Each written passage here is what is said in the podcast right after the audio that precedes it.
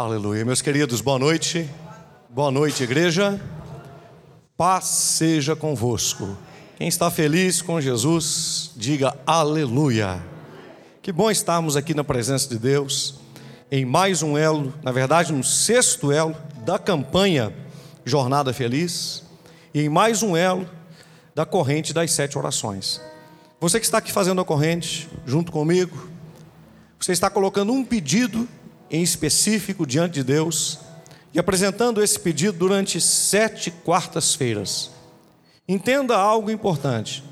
Você está fazendo isso diante de Deus, não diante de um homem, mas diante do Deus Todo-Poderoso. E o seu relacionamento com Deus, ele é intransferível.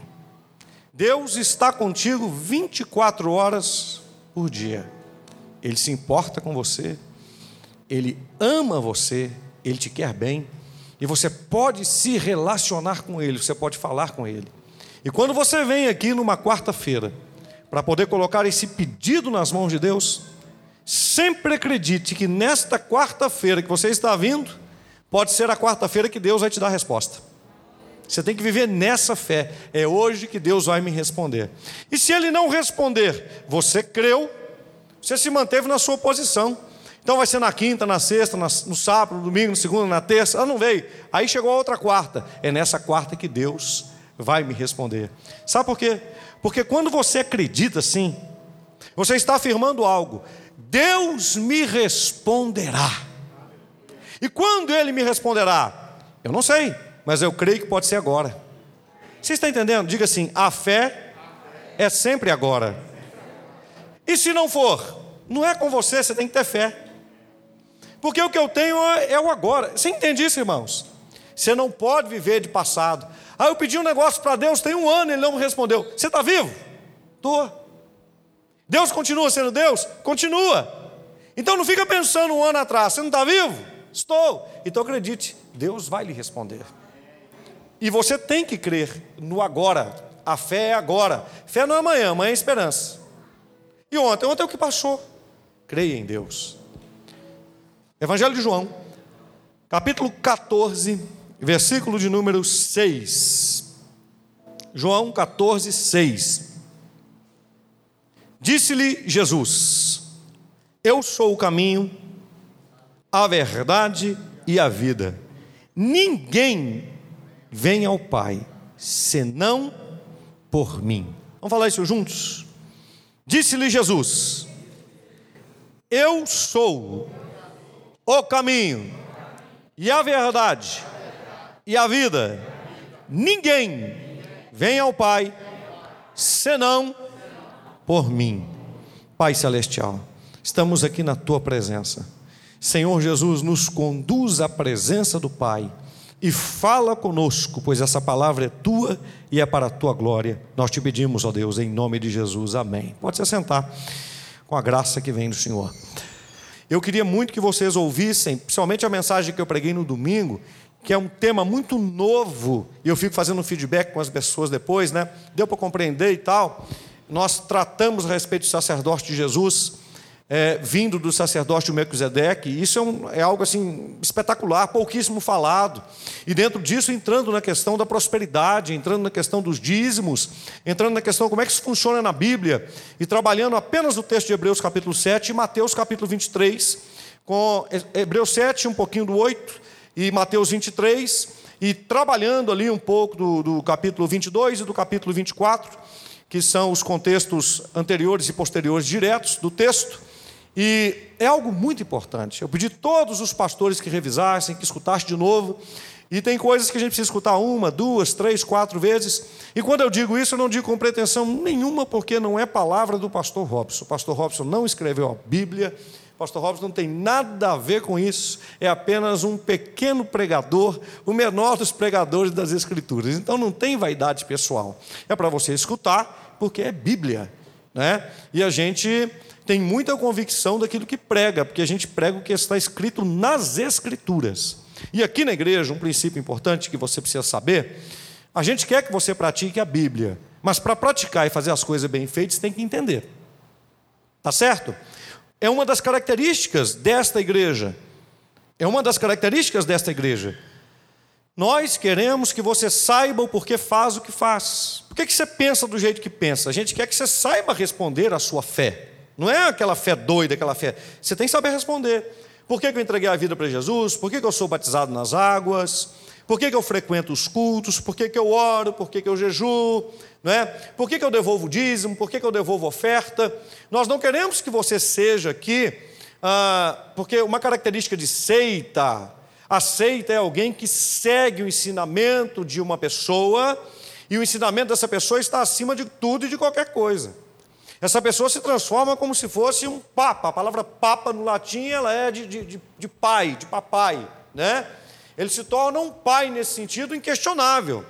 Nós não queremos isso. Nós queremos que você compreenda as Escrituras e saiba responder a forma que você vive a fé, porque você aprendeu com a Bíblia, com as Escrituras Sagradas. Tá certo? É assim que a gente se torna um cristão saudável. É assim que a gente anda com Deus e vai herdando a vida eterna. É isso que a gente precisa. Não é achismo. Não é achismo. Nós somos contra se pregar o evangelho, ah, eu acho. Nós somos contra pregar o evangelho. Eu tive um sonho, nós podemos ter sonhos. Deus me revelou, podemos ter revelação. Mas até os sonhos e as revelações, a Bíblia está cheia de gente que teve sonhos e revelações, mas que foram pautados nas escrituras sagradas. Então nós queremos uma igreja que faz o que faz, porque aprendeu na Bíblia e está praticando e vivendo a fé. Amém? Quando a gente vive assim, preste atenção: o fardo de Jesus é leve, o jugo de Jesus é suave, as coisas vão muito bem. A gente serve a Deus com muita tranquilidade. A gente não faz nada com peso, a gente não faz nada por emoção, quando está bom eu faço, quando está ruim eu não faço. A gente tem um equilíbrio, porque a gente está servindo a Deus segundo as Escrituras sagradas, conhecendo as Escrituras. Eu sou o caminho, a verdade e a vida, e ninguém vem ao Pai a não ser por mim. Você precisa saber onde você deve chegar, não apenas onde você quer chegar, mas onde você deve chegar. Esdras, junto com os judeus que estavam saindo daquele cativeiro, eles sabiam onde deveriam chegar. Talvez fosse mais cômodo, e foi assim para muitos judeus, permanecerem na Babilônia. Por quê? Porque alguém que ficou na Babilônia por um período de 70 anos, foi o período que durou o cativeiro, como escravo, e a Babilônia era como se fosse, era melhor, tá? Do que os Estados Unidos da América. Era um lugar aonde havia tudo de melhor que tinha no mundo. Só que os judeus ali eram escravos na Babilônia. Ali naquele período, depois de 70 anos, eles foram libertos da escravidão. Libertos. E os que foram libertos, a grande maioria, ao invés de tomar uma decisão de voltar para sua terra, natal, Jerusalém, Israel, tomaram uma decisão de ficar na Babilônia. Que eu vou voltar para minha terra com tudo queimado, destruído, quebrado, eu não tenho casa, eu não tenho emprego, eu não tenho salário. Para que, que eu vou voltar para minha terra? Se eu fiquei aqui como escravo e agora sou livre, eu vou viver na Babilônia como alguém que é livre. Só que isso está nos ensinando, é uma tipologia espiritual, porque a Babilônia é o símbolo do mundo. É o símbolo do mundo. A Babilônia, ela escraviza e muitas vezes ela dá um tom de liberdade, não, agora você está, você está livre. Porém, a Babilônia é um centro de perversão, de pecado. Deus não está na Babilônia como está em Jerusalém. Quando nós fazemos a nossa caminhada cristã, nós estamos indo para Jerusalém, Jerusalém celestial. Uma cidade santa vai descer do céu para ocupar os ares o espaço atmosférico desta terra que nós estamos, mas não desta, da terra que vai ser transformada. Essa terra vai ser transformada pelo fogo. E a Jerusalém celestial vai descer do céu. Existem alguns estudiosos que eles dizem que quando Jesus vier, ele vai pisar, é bíblico que ele vai pisar, é apocalíptico, apocalíptico, no mesmo lugar de onde ele subiu, que é o Monte das Oliveiras. Ali naquele lugar foi construído um cemitério, justamente com o objetivo de que, se um judeu pisar no cemitério, ele está se transformando então em puro, imundo. Então por que, que eles fizeram um cemitério? Bom, se é dito que Jesus é um Messias e que ele voltará, e que ele voltará e que ele, pisa, e que ele vai pisar aqui, eu estive lá em Jerusalém neste lugar. Se ele vai pisar aqui, ele vai ter que pisar no cemitério. Então ele vai ter que se manchar. Ele não pode fazer uma volta messiânica pisando no cemitério. Note para você ver. Só que na Bíblia diz que quando ele voltar e pisar naquele lugar, a terra vai se fender ao meio, ela vai se abrir. Então não adianta nada eles terem construído cemitério, porque a terra vai se abrir. Alguns estudiosos bíblicos acreditam que a Jerusalém celestial, quando descer, ela vai ocupar o mesmo território que ocupa a cidade de Jerusalém hoje. É uma crença deles. Eu, particularmente, não acredito assim. Acredito que, inclusive, ela possa descer na mesma região territorial, mas a terra estará completamente transformada, porque não terá oceanos. Vai ter um rio que nasce no trono de Deus, na Jerusalém celestial. E esse rio vai nascer do trono de Deus. Ele deve descer, obviamente, como uma cachoeira, assim eu penso, segundo as próprias Escrituras. Vão descer e vai percorrer a terra inteira. E ele vai percorrer a terra inteira ah, ah, de um lado, de um lado ao outro. Só vai haver este rio, não vai ter uma outra fonte de água na terra. Como o rio que sai do trono de Deus, ele é inesgotável, uma fonte inesgotável, todas as nações poderão se servir desta água, que vai ser uma, da briga, uma das brigas no final dos tempos, a falta de água, do trono de Deus nos supre de uma água que nunca a gente vai ter falta. Né? E a gente vai ter no plural as árvores da vida, não vai ser só uma, plantadas ao redor desse rio. O texto no, no grego nos mostra isso, vai ser algo espetacular. Para que todas as nações da terra possam beber dessa água e possam comer do fruto que Deus sempre quis que todos nós comêssemos, que é o fruto da árvore da vida, para sempre. Dá para você dar um glória a Deus aí? Que é algo espetacular, que é algo extraordinário. E por que, que eu estou falando essas coisas? Porque na nossa jornada, nós estamos voltando para Jerusalém. Fala, voltando para Jerusalém. E a gente precisa saber onde eu devo chegar. Fala comigo assim, na Jerusalém celestial. Então tem muita gente vivendo falando assim: se eu tiver a oportunidade, quero ir para os Estados Unidos. Se eu tiver oportunidade, eu quero ir para a Austrália. Não, eu quero ir para o Canadá. Não, eu quero ir para a Europa, para algum país da Europa, para o velho mundo, né? Quero fazer a minha vida ali. Onde você deve chegar? Você pode ir para qualquer um desses lugares, mas o lugar que você deve chegar, você não pode se esquecer, estou indo para lá, para Jerusalém celestial. Amém? Fala isso comigo, eu estou voltando para a minha casa. Oh, glória a Deus. É igual Esdras. Mas tem gente que não quer voltar. Quem não quer voltar, pastor? Os que não escolhem a Cristo. A gente consegue pregar o Evangelho em todos os textos das Escrituras, está vendo? Quem não entrega a vida para Cristo não quer voltar para Jerusalém celestial. Ele quer a Babilônia, ele quer essa vida. Ele quer viver aqui. Ele quer viver aqui. Para ele, a vida é só esse breve, momentâneo momento que nós temos aqui. Isso para ele é a vida. Nós não vivemos como se essa vida fosse a vida verdadeira. Nós aguardamos pela vida verdadeira. Nós estamos voltando. Saiba onde você deve chegar. Esdras sabia. Como eles sabiam disso? Eles caminharam e Deus os protegeu com a sua mão durante aquela viagem de retorno, Babilônia e Jerusalém viagem de meses e meses, sem nenhuma escolta, sem ninguém os protegendo, porque Deus os guardou. O mesmo Deus que guardou o povo no deserto por 40 anos, ninguém os subsistiu. Irmãos, Deus nos guarda na nossa caminhada. No deserto, eles ficaram 40 anos, não era vontade de Deus, por causa de sua desobediência. Mas com qual objetivo? Entrar na terra prometida. A mesma coisa. Tudo uma alusão da história espiritual do que está para acontecer. Então, nosso coração, haja o que houver, ele tem que estar sempre animado. Quando começa a acontecer as coisas como estão acontecendo agora, pandemia, pestes, guerras, rumores de guerras, né? Muita gente evangélica já começa a ficar falando um monte de coisa, né?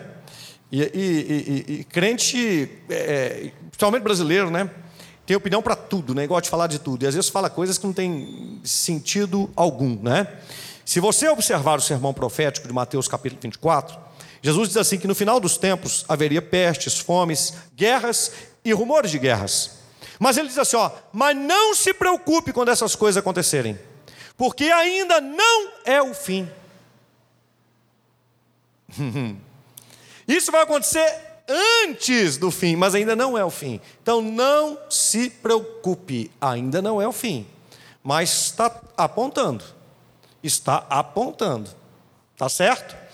Uma hora dessas nós vamos falar um pouco sobre esses assuntos que estão acontecendo, até para dar um feedback melhor. Mas questão da história, irmãos, só para você observar, Jesus dizendo: "Eu sou o caminho, a verdade e a vida". Você sabia que toda a história que nós temos ela é manipulada? Por exemplo, o que você tem do tempo romano, e você tem o Império Romano aí imperando por milênios, por milênios. Você acha que Roma deixou ser escrito tudo do jeito que aconteceu? Eles manipularam a história. Houveram povos que foram conquistados por Roma, mas que demorou muito tempo, que demorou um século para poder ser conquistado.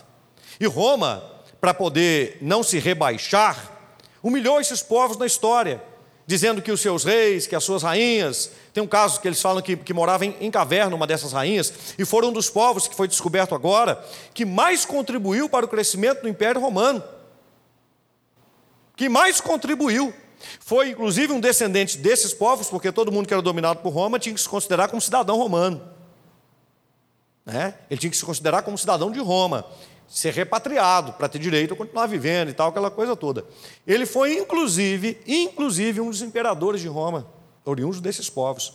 E eles contribuíram demais, demais para o crescimento, no caso deste aí, Diocleciano, para que Roma ainda conseguisse ter 400 anos, quatro séculos de sobrevivência. Mas Roma manipulou a história escreveu sobre esses povos, dizendo que eles eram um povo que não sabia nada, que era um povo fraquinho, que era um povo inútil, e foi descoberto que esse povo era incrível nas artes, no domínio ah, das armas, tipos de armas romanas, Roma copiou deles e falou que foram inventados por eles. História completamente manipulada. Quando você pega a história da Idade Média, ela é toda manipulada.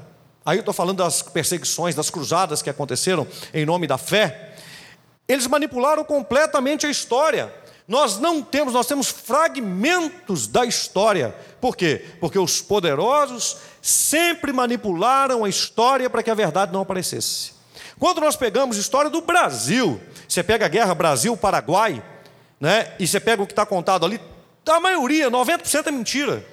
O nosso país, infelizmente, fez uma covardia com o Paraguai. Soldados brasileiros estupraram mulheres paraguaias. Foi uma coisa assim terrível, uma covardia.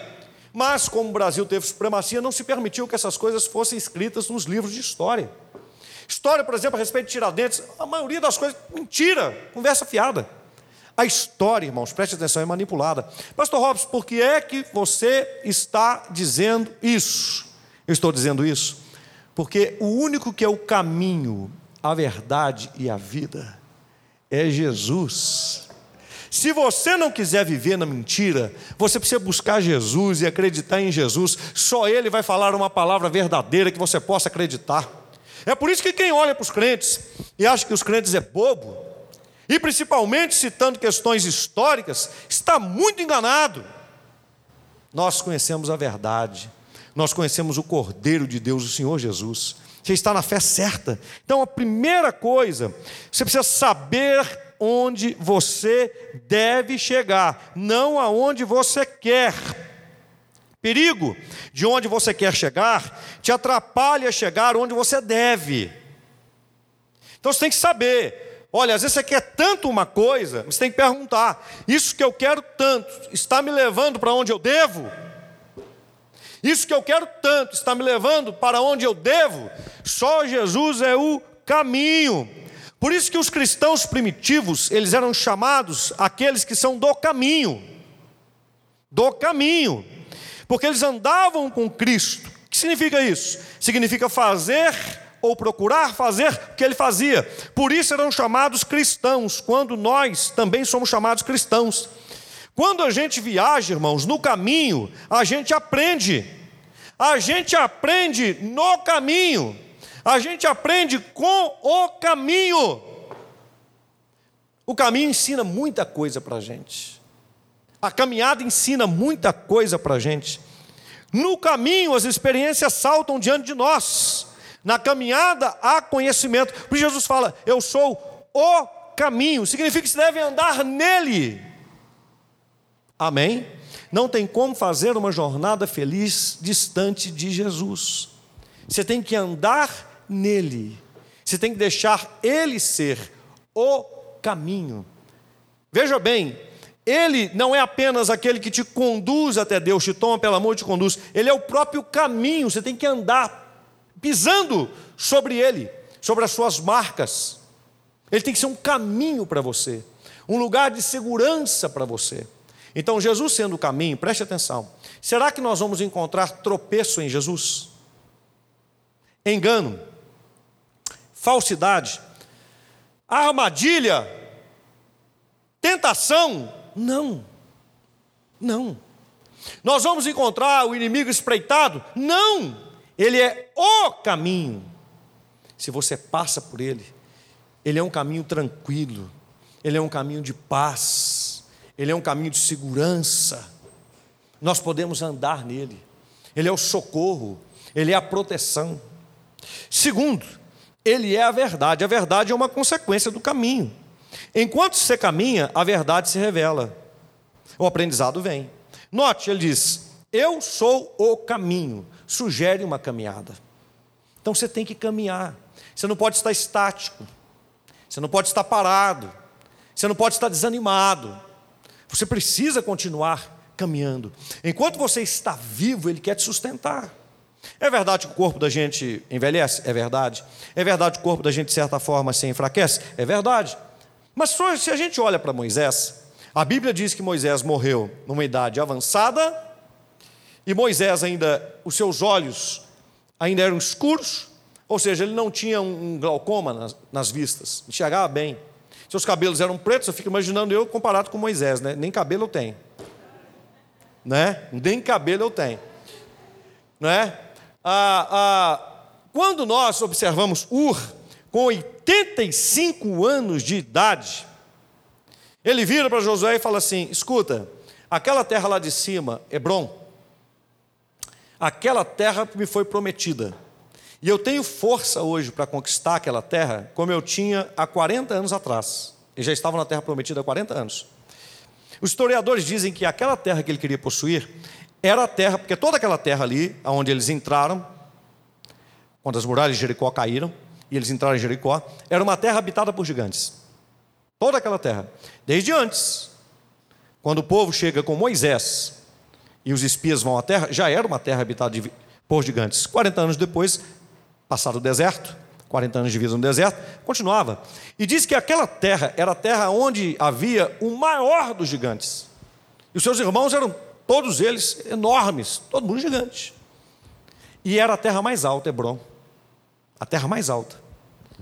Pois Caleb, ele não tinha medo de ir conquistar aquela terra. Ele queria ir lá e tomar aquele lugar. Quando a gente anda no caminho, Deus ele vai nos sustentando. Quem está entendendo? Nosso corpo se envelhece, mas Deus, de uma certa forma, vai nos sustentando. A gente não sabe como isso acontece, mas é para a glória e o louvor dele. Ele vai te dando forças para você fazer o que você acha que não poderia. Ele vai contradizendo as questões humanas e naturais. Deus vai fazendo isso. Ele vai dando nós na medicina. Quem crê, diga aleluia. Porque, meus irmãos, os milagres de Deus estão aí para acontecer na nossa vida, na nossa casa, na nossa família. Nós estamos aí para provar esses milagres de Deus. Então veja bem: primeiro existe uma caminhada, fala comigo, uma caminhada com Jesus, em Jesus, e nesta caminhada a verdade vai se apresentando, desde que você ande no caminho que é Jesus. Ele é a verdade a gente vai se parecendo com o Senhor.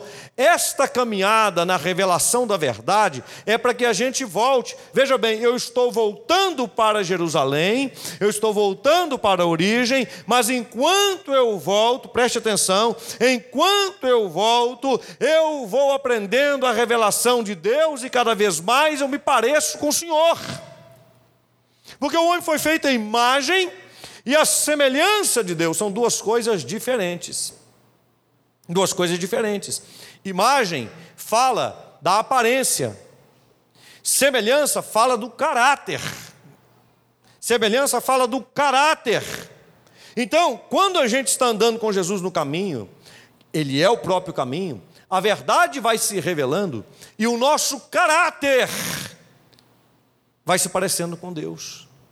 A gente vai se parecendo com Deus. Por isso que João ele diz qual ele é, nós somos nesse mundo. O que, que é isso, se parecer com Deus? Se parecer com Deus no caráter. Deus não fica falando mal dos outros. Deus não fica fofocando. Deus não fica acusando ninguém de nada. Deus não fica jogando as suas, as suas mazelas, as suas culpas em ninguém. Deus é bem resolvido. Ele não tem esse tipo problema. O caráter de Deus é íntegro. É íntegro. Então, o que demonstra se uma pessoa está andando no caminho é que a verdade vai se revelando, vai se expressando na vida desta pessoa, e o caráter desta pessoa vai se parecendo com o Senhor. Você não vai encontrar alguém que está dizendo assim: olha, estou andando com Deus. Que vai mostrar isso não é se ela grita, porque tem muita gente que grita, tem muita gente que fala línguas, tem muita gente que canta, que é uma beleza. Mas que fala mal das pessoas, que não tem compromisso com nada, que compra e não paga, que quer ver as, a, a, as pessoas pelas costas, quer ver o mal dos outros, que vive uma vida de julgamento. Que tipo de caráter é esse? A gente tem que pensar, gente. Tem que pensar. A gente tem que fazer uma avaliação. Quanto tempo eu sirvo Jesus? Eu sou membro de uma igreja evangélica, sou. Há quanto tempo? Há tanto tempo. Isso não significa nada. Se a vida da gente não for uma vida transformada. E o que é uma vida transformada? Fala comigo. O caráter se parecer com Cristo. Amém? Inclusive, tem gente que faz o caminho contrário. Ele começa fiel e, à medida que ele vai caminhando, ele vai se transformando em infiel. Ele começa orando, buscando a Deus, clamando, jejuando, frequentando a igreja, né? vindo sete cultos na semana. Às vezes tem três cultos no dia, quatro cultos, a pessoa vem quatro cultos no dia, três cultos no dia. Ele começa assim de um jeito que você fala: Meu Deus do céu, mas o tempo vai passando, ao invés da pessoa melhorar a intensidade, ela vai esfriando. Ela vai deixando os princípios de Deus de lado. Depois é a culpa de Deus. Que isso? Caminho, ela está andando. Mas aí ela vai deixando Jesus de lado. Ah, mas isso aqui. Sabe por quê? Porque a gente compara a vida da gente com a vida das outras pessoas. Ah, mas eu estou fazendo muito mais do que os outros. Aí o coração começa a se elevar. O que aconteceu com Satanás? Ah, eu canto muito melhor do que esses anjos aí. Olha como que eu sou bonito. Não tem ninguém no céu que se parece comigo. Sou melhor do que essa turma aí. E ele começou, e ele começou, e ele começou. Daqui a pouco ele se engrandeceu de uma forma tal que ele quis o próprio lugar de Deus. Ele quis o próprio trono de Deus, se sentar no trono de Deus. Então a gente tem que tomar muito cuidado com isso. Jesus é o caminho, estamos fazendo uma caminhada. Estamos fazendo um retorno. Ele é a verdade, significa que o meu caráter nessa caminhada, cada vez mais ele tem que se aproximar de Cristo. Cada vez mais a gente precisa ser sereno, verdadeiro, não pode ter duas palavras. Íntegro, direto. Sim, sim, não, não. Pode, não pode. Olha, eu vou te falar isso aqui, pode até parecer duro para você, mas é porque eu amo você, de verdade. Eu quero corrigir você dando a direção correta. É assim. Entendeu? Tem que ter isso, gente. A caminhada cristã exige isso. A pessoa que está caminhando com Jesus, irmãos, sabe o que é uma pessoa humilde? É uma pessoa centrada. É uma pessoa que não tem dificuldade de ser corrigida, chamada atenção. Ela, inclusive, agradece. Salomão diz assim: corrige o sábio e ele te exaltará. Mas corrige o tolo, ele vai se levantar contra você. Ah, não vem não, quem é você poder falar comigo? Eu sei, pá, pá, pá, pá, pá. Sábio não. Sabe, puxa, que bom. Que bom que você está tirando um tempo para poder me corrigir. Que bom que você está tirando tempo para falar comigo o que é certo, o que é errado. Como eu devo andar. Que coisa boa. Tem pessoas, irmãos, que no momento. Olha, preste atenção. Uma das maiores características de caráter transformado em maturidade é saber receber correção. Porque a pessoa, quando ela está nesse ponto, e alguém vai corrigir, ela presta mais atenção ainda, porque ela diz assim: se alguém vier me elogiar, só está falando de algo que eu já faço bem feito, eu não vou crescer com isso. Põe os dois ouvidos atentos aí, ó. Mas se alguém vier me corrigir, significa que eu posso me tornar melhor naquilo que eu ainda não sou. Mas a maioria das pessoas, ela quer o lábio lisonjeiro.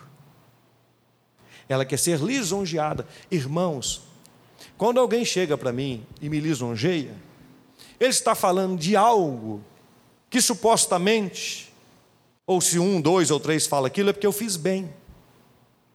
O máximo que isso pode fazer, se eu não tiver juízo, é inflar o meu ego e achar que eu sou alguma coisa. Então, preste atenção: o elogio pode inclusive me atrapalhar. Mas se eu for inteligente, se eu for sábio, eu vou prestar atenção quando alguém vier me corrigir. Imagina se você pega um carro e você quer chegar até São Paulo. E aí você pega uma outra estrada, que alguém falou assim com você: essa estrada aqui é bacana, rapaz, vai levar você para São Paulo. Aí alguém né, vira e fala assim com você, não vai, tem até uma história, né, que alguém conta que o sujeito estava dirigindo, né, aí passou o outro dirigindo perto dele e gritou assim, ó, porco, porco, porco, e ele, porco o quê, filho de não sei o quê, pode falar, né, filho de uma égua, se é o filho de uma égua, porco é sua mãe, chegou lá pá, bateu, tinha um monte de porco na estrada, o sujeito estava avisando para ele que tinha porco na estrada, e ele estava, ah, não me xinga de porco não, se eu sou porco, você é filho de uma égua, quebrou a cara lá na frente, porque não soube prestar atenção. Espera aí, o sujeito está gritando porco, porco, porco, porco. Alguma coisa deve ter aí. Né? Diminuir a velocidade, alguma coisa nesse sentido. Não, foi dirigindo igual um doido. E xingando o outro ainda. Então, a gente precisa prestar muita atenção. Nós estamos numa caminhada, voltando para Jerusalém. Não deixe ninguém tirar você do caminho, não. Preste atenção nas correções. Elas virão. Elas virão. Principalmente você que é mais jovem, não se sinta ofendido quando alguém te corrigir. Tem gente, irmãos, nós vivemos hoje num tempo, as coisas são tão depressa que a pessoa não dá nem tempo para você terminar de falar. Você está trazendo a correção. Não, não, não, mas a pessoa já quer se explicar. Não, não explica, escuta. Escuta. Tenha a sabedoria de emprestar os seus ouvidos para escutar. Quem está entendendo, diga amém. Escute. Escute. Escute com sinceridade, escute com o coração aberto.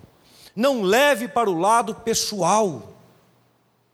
Deus corrige e repreende a quem ama.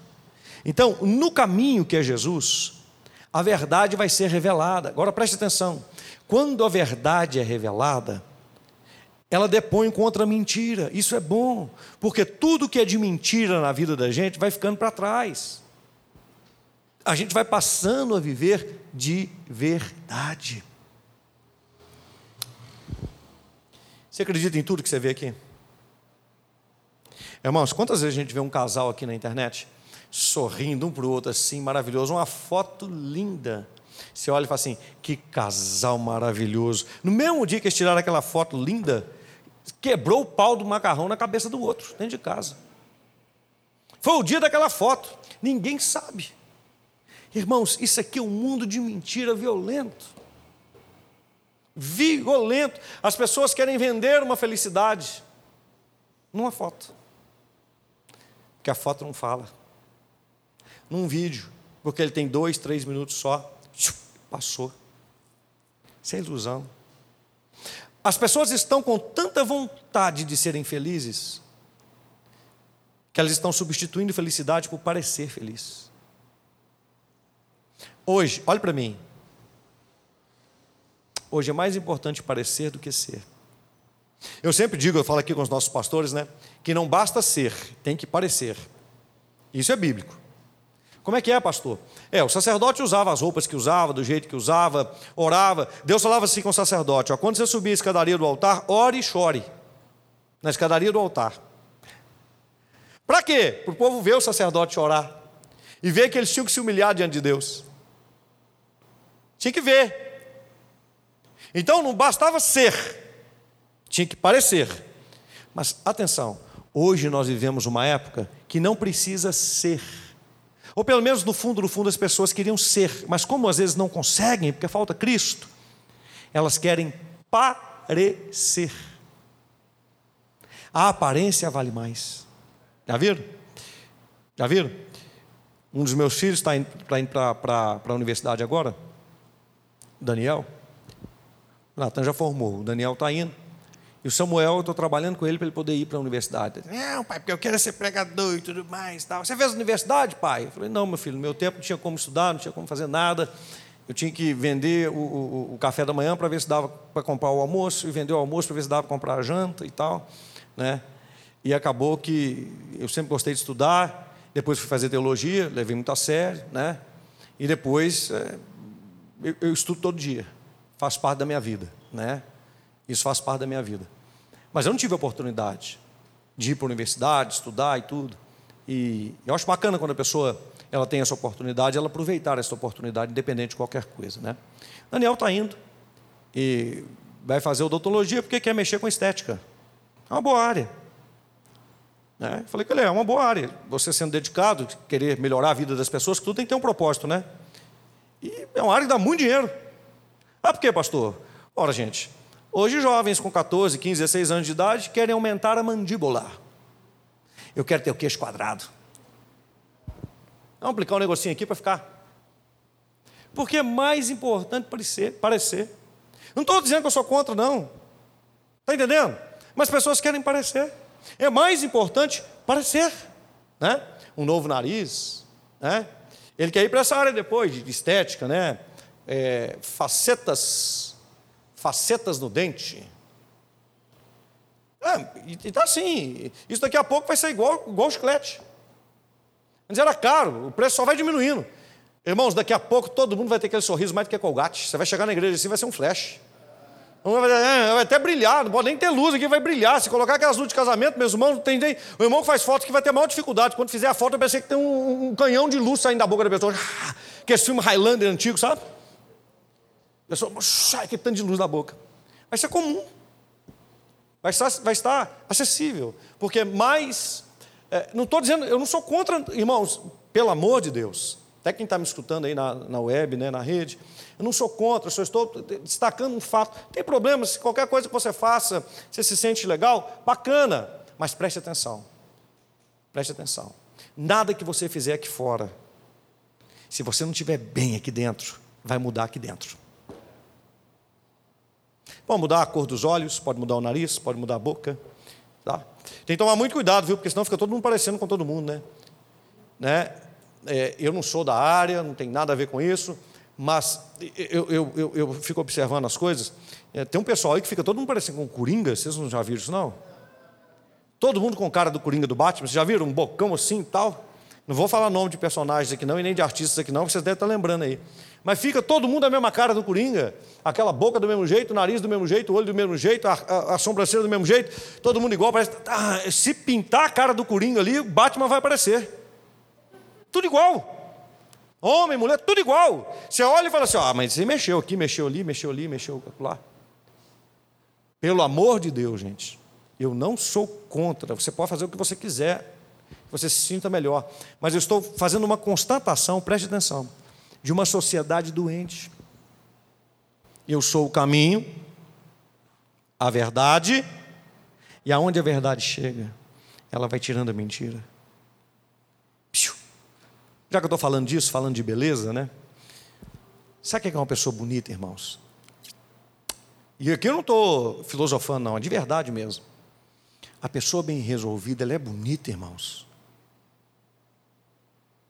É bonita não é a cor da pele, não é tamanho do nariz, não é formato da boca, não é se o cabelo é liso, caracolado, ondulado. Irmãos, a pessoa bem resolvida, ela é bonita. Porque, preste atenção, transmite de dentro. Pessoa bem resolvida, irmãos, ela sorri gostoso, ela se posiciona bem, Onde ela chega, ela se, ela se coloca bem. Pessoa bem resolvida é bonita, gente. A Bíblia diz que Jesus não havia nele nenhuma formosura. Era um homem de quem os homens escondiam o rosto. Então, quem pensa que Jesus tinha uma beleza salutar, se engana. É perigoso. É claro que isso não vai acontecer porque Jesus é inconfundível. Mas se fosse pela aparência, eu tenho certeza que tem muitos anjos no céu que são mais bonitos que Jesus. E quando a gente se encontrar com ele, nós vamos olhar fisicamente falando para certos anjos, pô, mas que anjo bonito. E comparado com Jesus, as feições, vai, vai ter anjo com feição mais bonito que a feição de Jesus. Mas o que Jesus passa, para quem olha para ele, é incomparável. Vem de dentro. Vem de dentro. Não tem pessoas que você gosta de estar perto? Hã? Você passaria horas conversando, trocando uma ideia, tomando um café, comendo um bolo. Não tem gente que se for em determinado lugar, gosta de estar perto dessa pessoa. Porque é algo que vem de dentro. Faz bem. Vem de dentro. Vem de dentro. E na verdade, o que a gente procura para poder estar bem de verdade é isso. E isso a gente só consegue com Cristo. Por isso que Ele é o caminho, a verdade. Para fazer uma jornada feliz, a gente precisa estar bem. Para estar bem, é só se você estiver com Cristo. Com Cristo. Eu sou o caminho, a verdade e a vida. Quem está com Cristo, preste atenção, irmãos. Quem está com Cristo tem motivo para viver. Eu fico me lembrando da história do Estevão sendo apedrejado e sorrindo. Isso é uma loucura, mas por que isso está escrito na Bíblia desse jeito? Porque ele estava com Cristo. Isso é um negócio extremamente interessante, porque quem está com Cristo tem a vida, e quem tem a vida tem uma segurança. Lembra de Jesus falando: "Não temam aquele que pode que pode apenas matar o corpo". Se Deus permitir, óbvio. Mas temam aquele que pode matar o corpo e mandar a alma para o inferno. É ele que você tem que temer. Ele está dizendo esse corpo ele vai morrer de um jeito ou do outro. Eu sou o caminho, a verdade e a, a vida. A vida é uma consequência da verdade. Jesus quer que a gente experimente vida enquanto nós estamos aqui. Essa é a grande diferença. Agora, nós estamos numa jornada, voltando para Jerusalém. Se a gente precisar imitar o mundo para poder demonstrar que nós somos de Cristo, está na água. Está na água. O mundo tem que olhar para nós e tem que falar assim: que coisa diferente. Eu estava vendo uma reportagem sobre a, a, os refugiados da Ucrânia. Aí o pessoal não deu nem muita bola, não, né? O rapaz pegou um violão para poder tocar, refugiado da guerra né? E ele estava tocando, oh, impressionante. É claro que cantando uma, na, na, outra língua, né? E eu fiquei pensando assim, ó, puxa vida, ele chegando, parece que na Alemanha, na Alemanha, o rapaz pegou o violãozinho dele e está lá. Irmãos, deve ter ido com a roupa do corpo e com o violão. Ele cantando para Jesus. Eu falei assim, ó, é isso. Aí a rede esgoto, ó, Globo, começou a gravar, né? Mostrar, né? e tal. Rapidinho, quando pegou, já saiu fora assim, ah, que não sei o que, que não sei o que. E o rapaz tocando lá, né? Falando sobre o amor de Deus. Deixa as 99, só para me encontrar, né? Que coisa linda, né? Ele se entregou por mim. Poxa, o sujeito deixou tudo. Tudo. Saiu fugido. Talvez quando ele voltar não vai ter nenhuma casa lá. Ele está feliz. No meio da destruição porque ele tem Cristo. Olha para mim, irmãos, é isto. É isto. Sou o caminho, a verdade e a vida. Esta vida que a gente vai experimentar, mas presta atenção, somente se a gente andar no caminho. Dia a dia, eu estou aprendendo, eu estou caminhando com Ele. A verdade, eu tenho que ter fome da verdade. Eu tenho que querer conhecer esta palavra. Sabe qual deve ser a preocupação da gente? Senhor, eu estou fazendo certinho? Senhor, é assim mesmo? A gente tem que ter essa fome, gente. Você já pensou? Porque eu digo para vocês: ninguém aqui é bobo. Se você orar assim, ó, Deus me mostra a verdade. Deus, eu quero andar na verdade. Presta atenção no que eu estou falando aqui. Eu queria te pedir para você praticar a palavra de Deus assim. Pedindo a Deus, Senhor, me mostre a verdade. Meu Deus, eu estou andando na verdade. Meu Deus, me revela a verdade. Sabe por quê? Porque se você orar isso, Deus vai me usar mais. Você sabia? Deus vai me usar mais. Porque o fato de você querer conhecer a verdade traz mais revelação de Deus. Por quê, pastor? Por que, que a gente deve querer conhecer? Para praticar. Conhecereis a verdade e a verdade vos libertará. Para praticar. Você tem que ter esse desejo. Senhor, como é que é? Como é que faz? Meu irmão, a Bíblia ela não nos diz isso. Aquele que quer sabedoria, Tiago, peça a Deus. E se você pedir a Deus, Deus vai te dar sabedoria, porque Deus não vai improperar, não vai tornar impróprio a sabedoria àquele que lhe pede. Peça, peça. Deus, como é que eu tenho que te adorar? Deus, como é que eu tenho que te servir? Deus, como é que é viver o Evangelho? Eu quero conhecer, eu quero praticar, eu quero viver isso. Senhor, mostra para mim a verdade. Irmãos, isso é a caminhada. Você vai pedindo ao Senhor a revelação da verdade, presta atenção. E nesta revelação da verdade você recebe vida, passa a ter gosto, passa a ter sabor, passa a ter alegria, não depende das coisas externas. Se acontecer alguma coisa de forma externa, se torna como se fosse uma cerejinha, mas todo mundo fala, isso aqui é a cereja do bolo, e parece que a cereja do bolo é o negócio mais especial do bolo. Quem aqui de verdade gosta de cereja? É? Se fosse morango ainda ia, mas cereja, talvez seja o meu gosto pessoal. É a Mari que faz bolo e tal, essa coisa toda. O gostoso é o bolo, gente. Ajuda aí. Pessoa que fala assim, ó, agora vai vir a cereja do bolo. Dá vontade de falar assim, ó, ah, é, é, então tá, tá na hora do bolo, vou guardar a cereja para você, viu? Aqui é cereja, ó. Não, mas eu quero. Não, mas você não falou, a cereja do bolo não é o melhor? Está aqui a cereja para você. Não, irmãos. Não. Então a gente precisa, em deixando o Senhor se revelar a nós, porque nós queremos, a gente começa a experimentar vida. Concluindo, os seus projetos só podem dar certo se você caminhar em Jesus. Se você for original, eu quero concluir com isso, preste atenção. Porque as pessoas, o ser humano passou a ser uma réplica. Como é isso, pastor? Sim, nós perdemos a origem, a originalidade. Lembra, Gênesis fala de origem. Originalidade significa se parecer com o Senhor. Se parecer com o Senhor. É isso.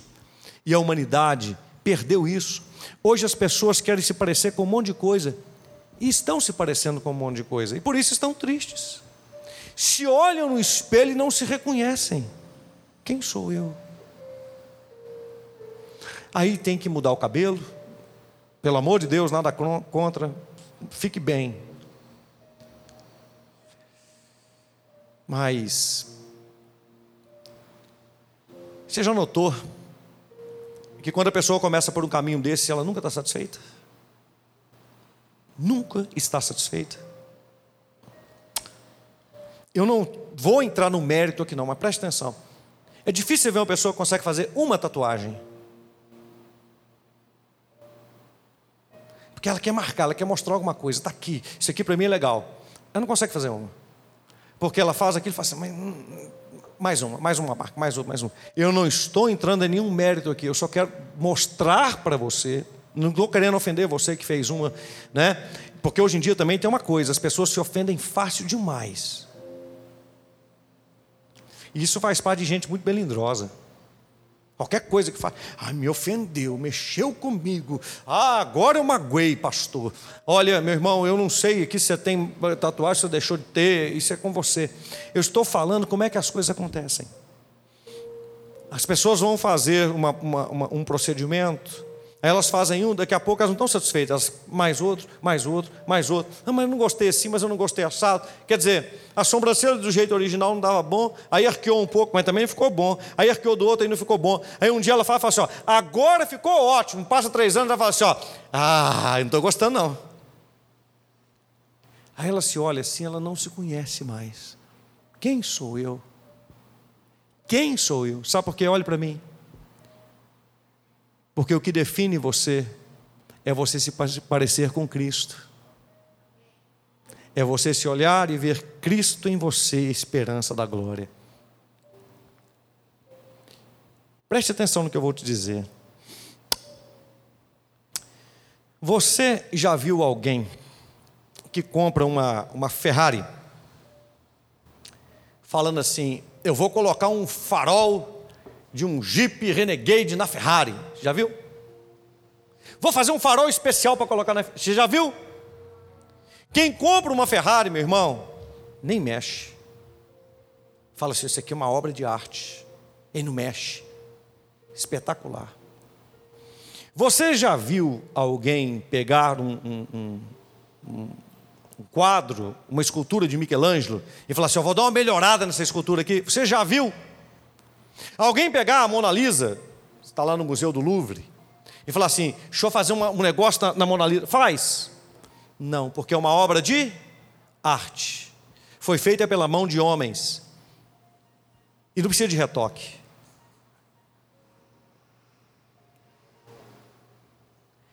Quem te fez foi o maior artista que tem. Olha aqui para mim.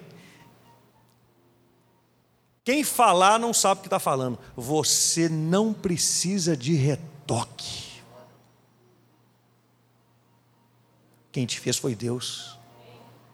Está tudo certo. Se tiver que retocar, é o Senhor.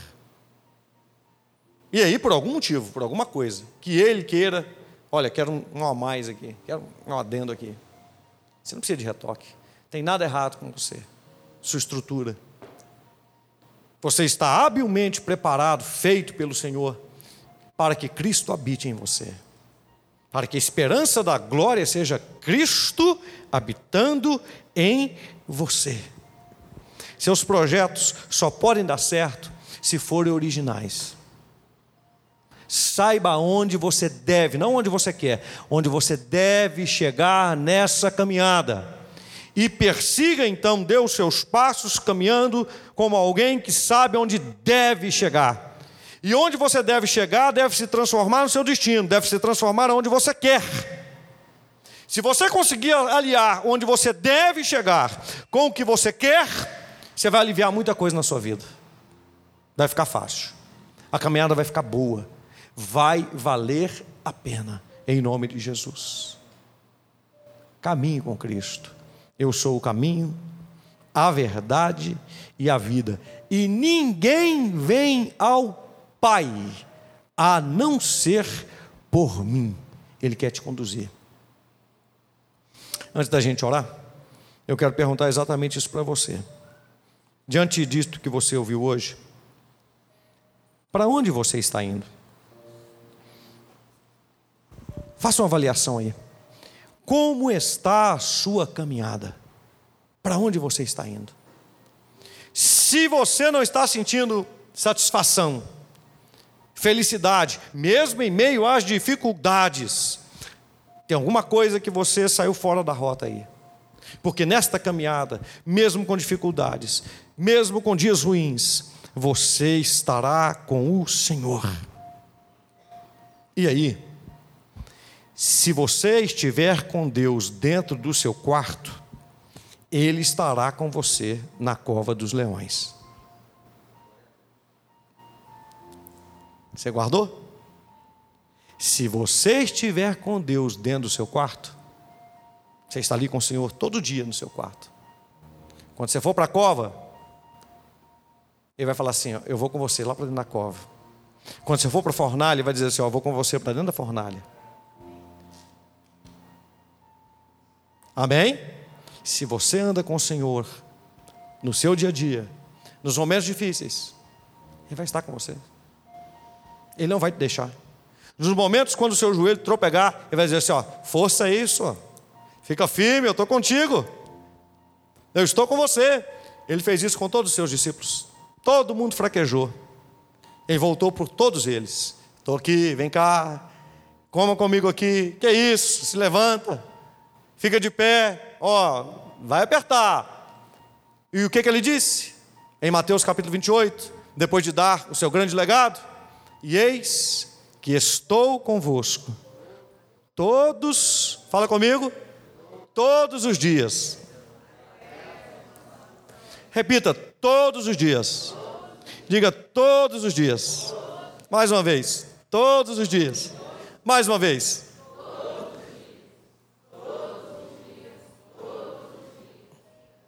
Aquele dia difícil, todos os dias.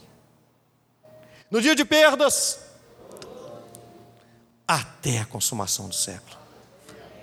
Ele não vai te deixar. Ele não vai te deixar. Amém? Feche os seus olhos agora. Se você puder ficar de joelhos, fica. Esse dia seu, qual que é de todos os dias? É o mais feliz, é o mais alegre, é o mais difícil, é o mais problemático. Você recebeu uma notícia difícil, você está brigado com alguém, você brigou com seu marido, você brigou com a sua esposa, com seu noivo, com a sua noiva, ah, as, as, contas, você tem uma conta para poder pagar, o salário não veio, ah, um negócio apertou. Que todos os dias é esse para você? Qual é esse todos os dias? Qual é esse dia seu? Ele está com você. Fala com ele agora, baixinho, fala Jesus.